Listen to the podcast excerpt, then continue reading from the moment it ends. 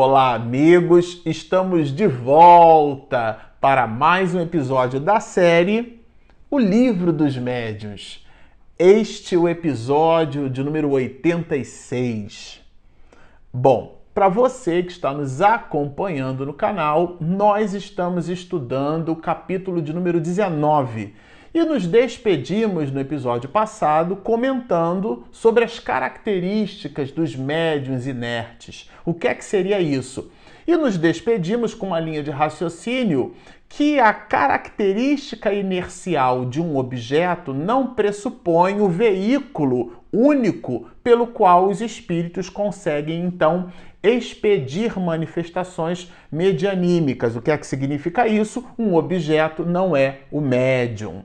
E nos despedimos dentro desse ecossistema reflexivo com a ideia de que o pensamento é um instrumento por sobre o qual o espírito se serve para expedir as suas informações. Ou seja, o espírito não dita uma mensagem para o médium em alemão, não dita uma informação em francês, nem muito menos em português. O que o espírito expede é o seu pensamento.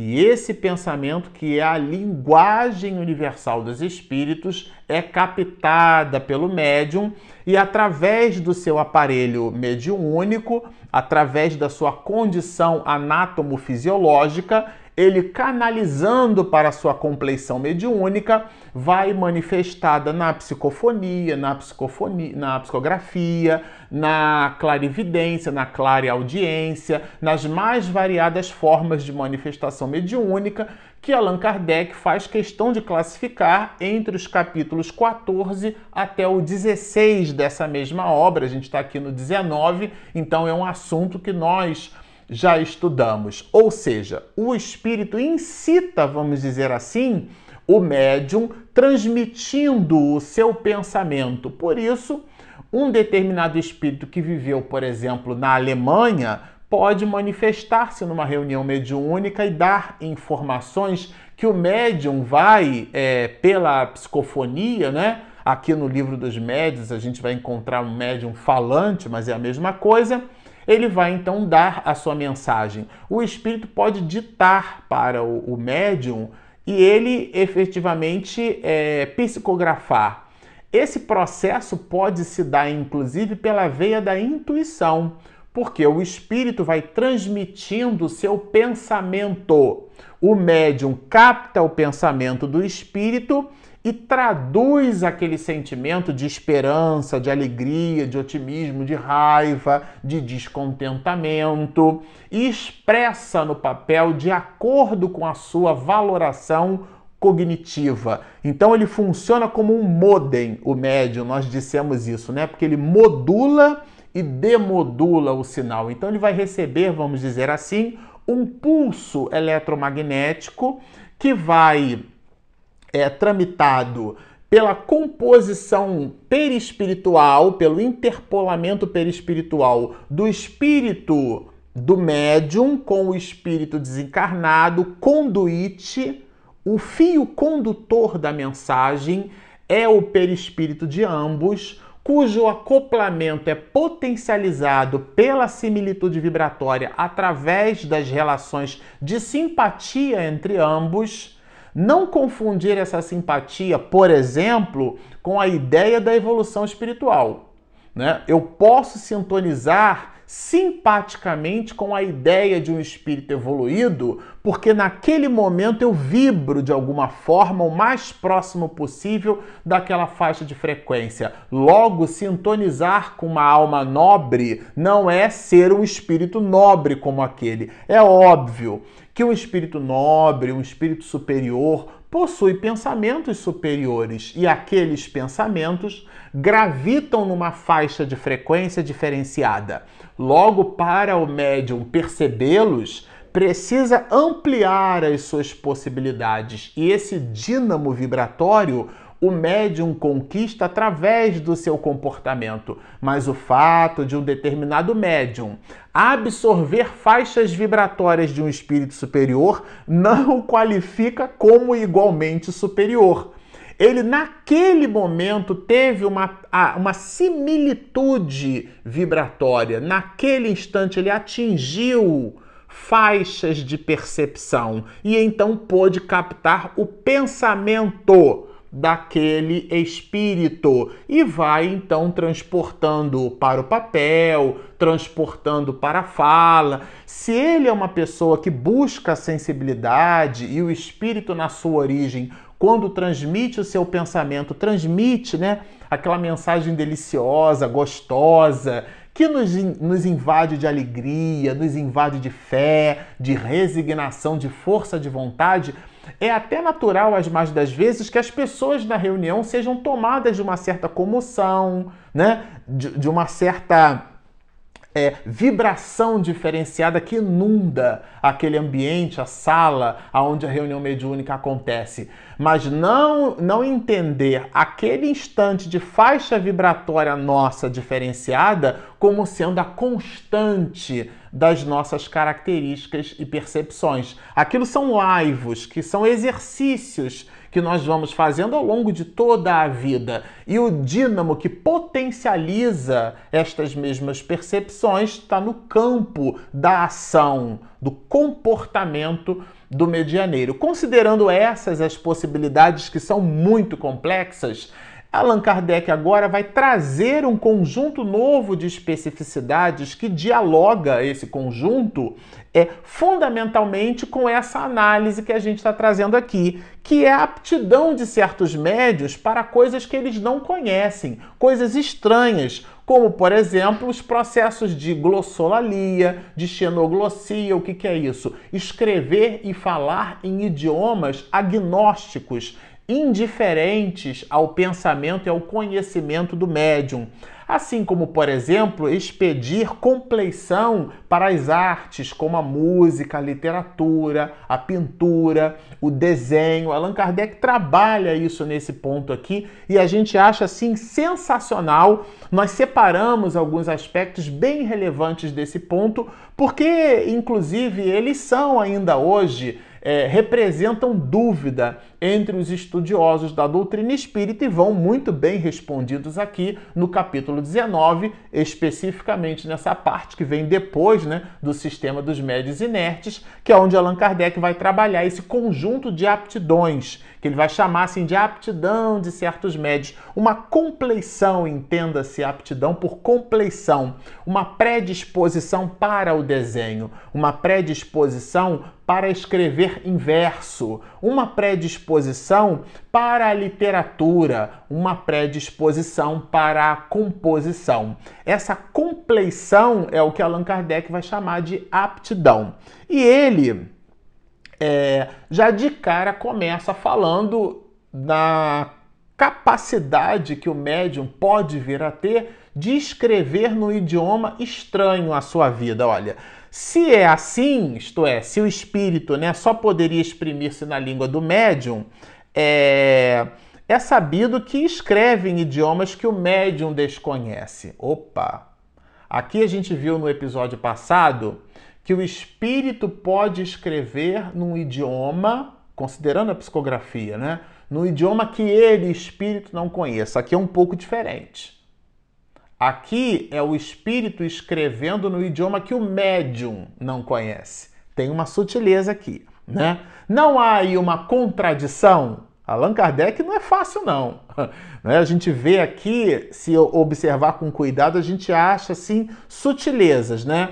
E os espíritos vão respondendo assim que, que no miolo da resposta, trata-se de uma aptidão muito específica, porque olha, nem todos os médios são igualmente aptos a esse gênero de exercício, qual seja o de expedir informações no idioma estranho ao seu. Né? E depois os espíritos só se prestam a isso acidentalmente, de modo acidental, de uma forma. É, que não é habitual. Isso não é habitual dos espíritos, né? Quando julgam que pode ter alguma utilidade.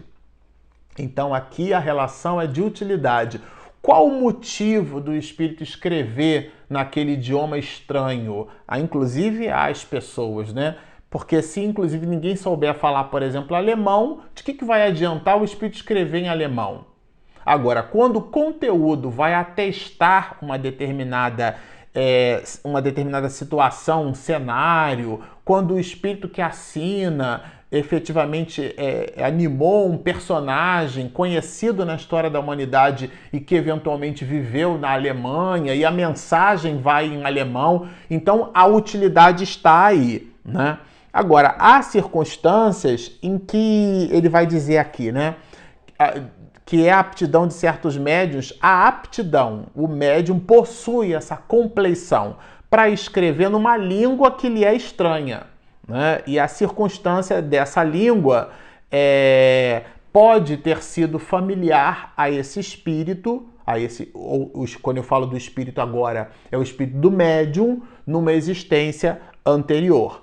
E os espíritos respondem que sim, ou seja, o, o, o espírito se comunica através do médium, vamos supor em francês, e a mensagem vai escrita em francês, no caso da psicografia, e pode ser que o médium que transmite, que efetivamente escreve, o intermediário, a ponte, tenha de alguma forma vivido na França, mas na França ou em algum país né, que efetivamente ele tenha o francês como idioma materno.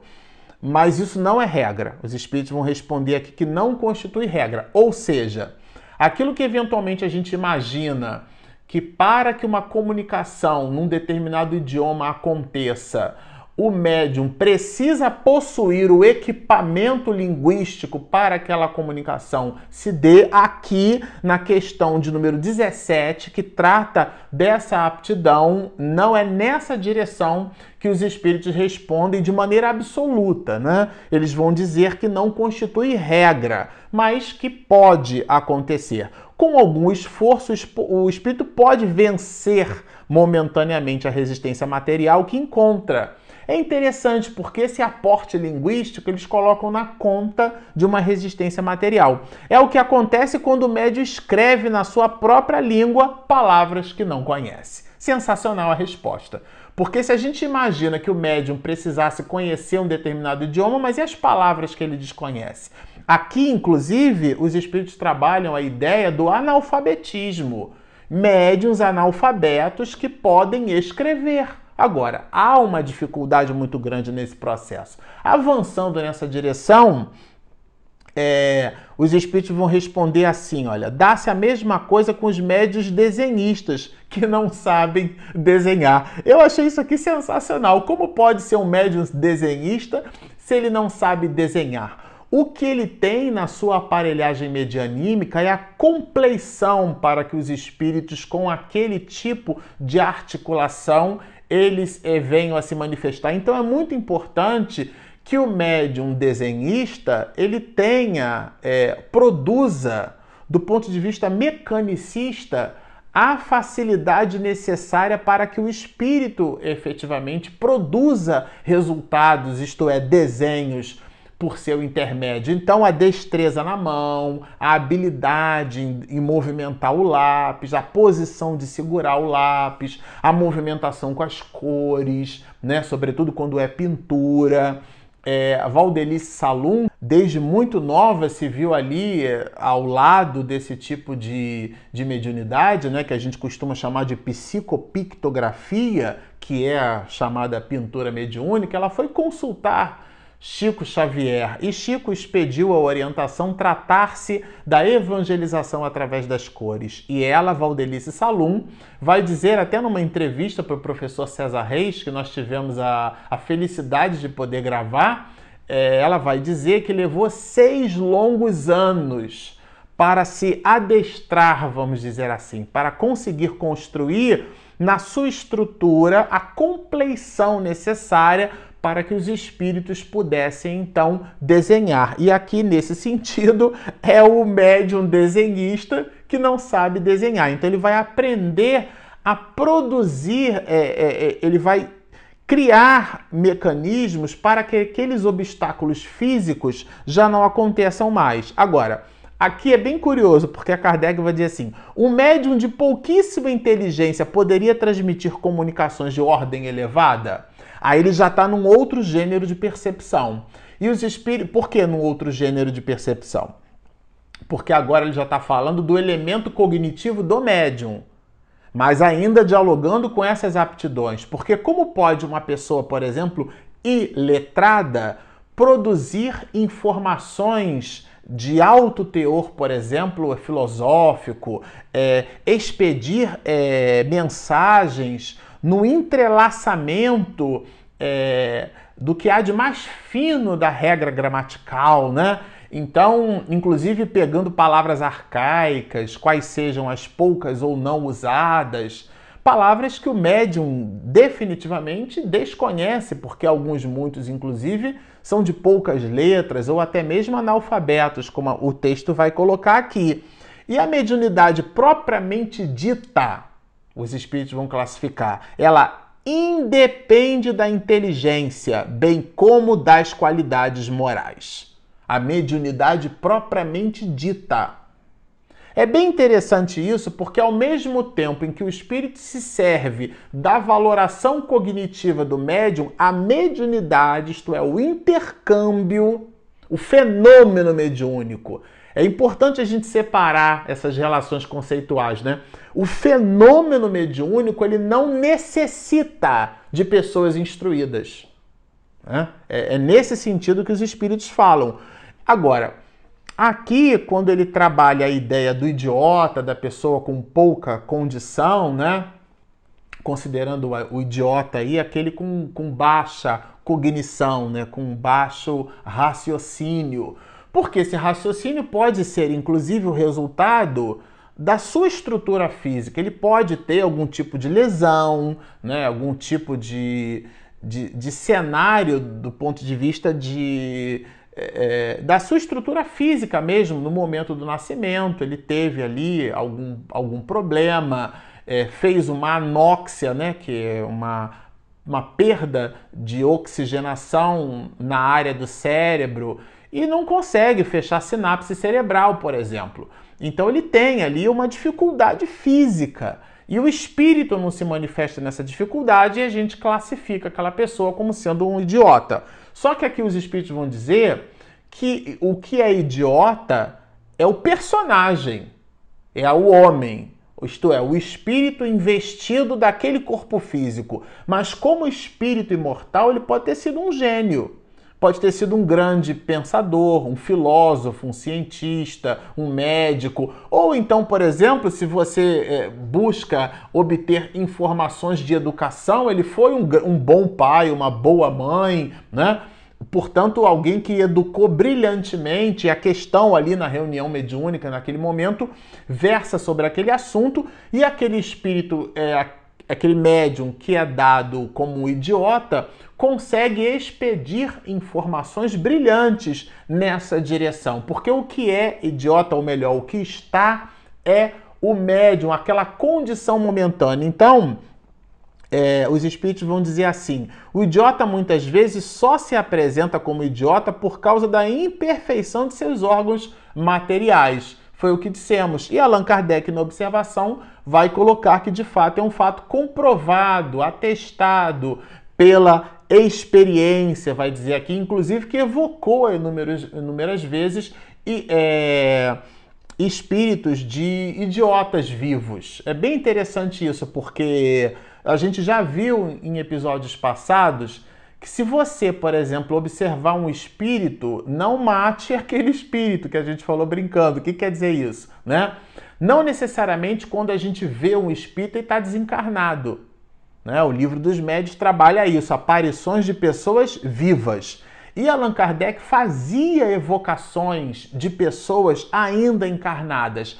Ela em desprendimento parcial pelo sono ela ou ela entra num estado de torpor, ela adormece, deixa o corpo físico lá e vai em espírito, então, utilizando-se do aparelho mediúnico, ele vai manifesta-se. E Allan Kardec vai dizer que já se serviu desse tipo de situação. Por isso que a gente diz que o Espiritismo é ciência, porque Allan Kardec fez um enorme trabalho de pesquisa. Nessa mesma direção, a gente vai encontrar, por exemplo, a poesia. Porque a poesia vai aqui classificada igualmente como uma linguagem, né? É possível que tenham sido poetas em outras existências. É bem interessante isso, porque a gente não dá o que não tem.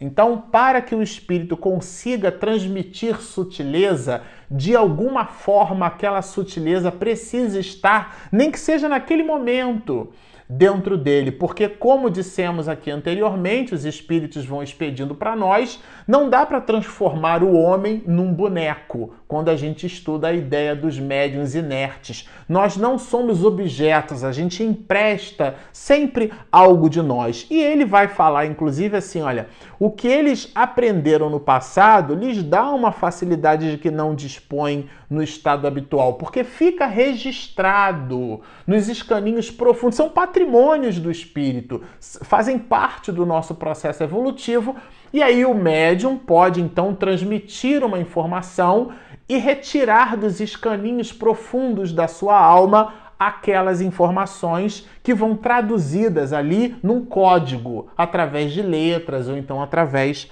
da fala. E aí Allan Kardec falou: bom, dado que é assim, então é dessa mesma maneira que a gente explica a aptidão, por exemplo, para o desenho, para a música, é, é nessa mesma direção? E os espíritos respondem que sim, o desenho e a música também são formas de expressão do pensamento, né?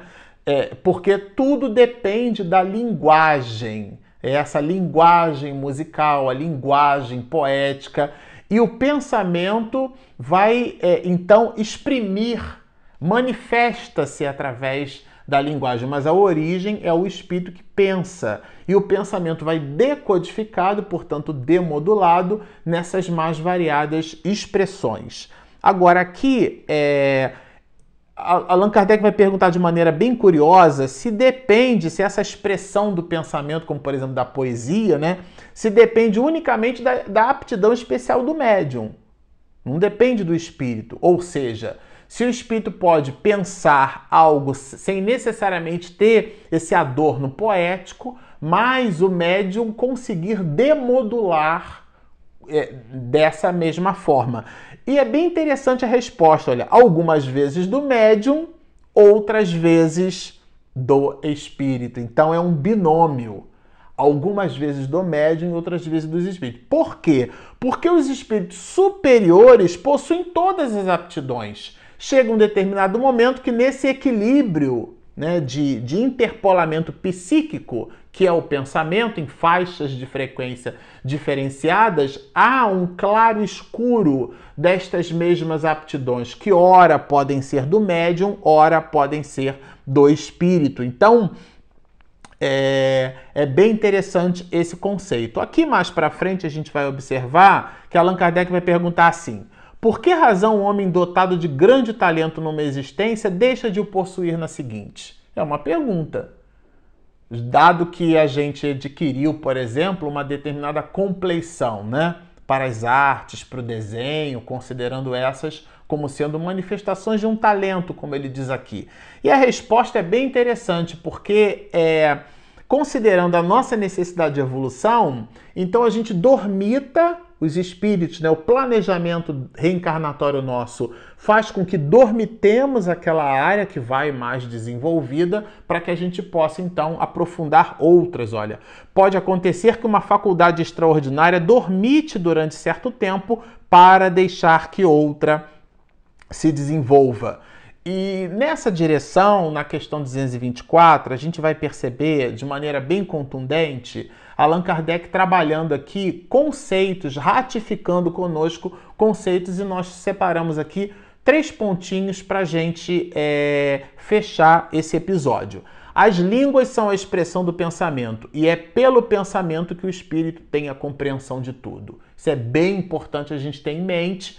Vamos reforçar: o espírito não transmite o idioma, ele transmite o pensamento. A alma do médium que recebe a comunicação do espírito estranho só pode transmiti-la por meio dos órgãos de seu corpo. Ou seja, ele transmite o pensamento, mas a demodulação é através do órgão. qual seja né, a, a, toda a paramentação anátomo-fisiológica do médium. Ora, esses órgãos não podem ter para uma língua que o médium desconheça a flexibilidade que apresentam para a língua que lhe é familiar. Ou seja, é mais natural, mais óbvio que o espírito se manifeste usando o idioma nativo daquele médium, porque o idioma possui uma valoração cognitiva diferenciada.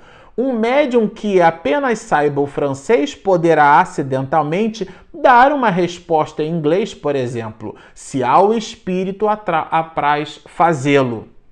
É, ele pode efetivamente se movimentar assim, né? Um médium novato que escreve penosamente com lentidão, ainda que na sua própria língua, em geral, não obtém mais do que respostas breves e sem desenvolvimento. Porque aí sim entra o desenvolvimento mediúnico, como vimos aqui no, no capítulo 17. Aquele médium que já está desenvolvido, entenda-se desenvolvidas as aptidões de ordem puramente material. Esse desenvolvimento não é o desenvolvimento moral. O ensaio desse gênero são sempre feitos por curiosidade ou por experiência.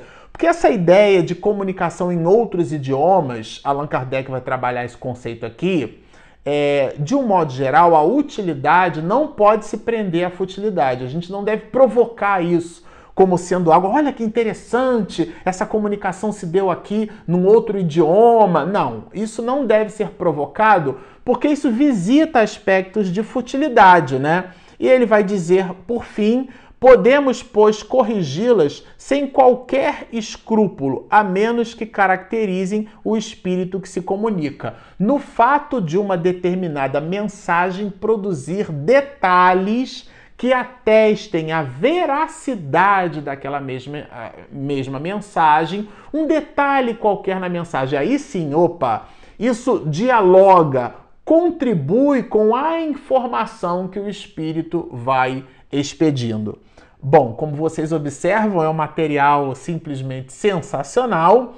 A gente vai ficando por aqui. No próximo episódio, nós vamos estudar juntos. Allan Kardec finaliza esse capítulo de número 19 com uma dissertação de um espírito sobre o papel dos médiuns. O espírito fala com profundidade sobre estas questões. Sempre ao final, a gente gosta de dizer se você nos assistiu até aqui e ainda não se inscreveu, por favor, lá embaixo tem um sininho. Você clica ali em inscreva-se, minha esposa, quando faz edição caprichada, você recebe a informação em primeira mão. E nós temos também o nosso aplicativo disponível na App Store e na Play Store. Bom, estão feitos os convites. Baixem o nosso app, inscrevam-se no nosso canal, sigam-nos e muita paz.